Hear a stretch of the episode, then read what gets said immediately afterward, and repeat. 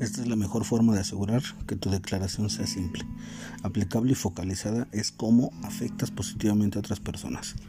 Con tus temas seleccionados y este formato, tómate unos minutos para escribir a solas un primer borrador de tu declaración.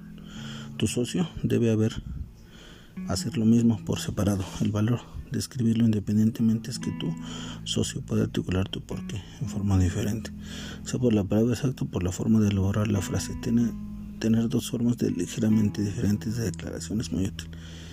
Es el mismo principio por el cual ir de compras con un amigo. Es posible que elija una camisa que tú nunca hubieras visto, pero luego te la pruebas y es la mejor camisa de todas.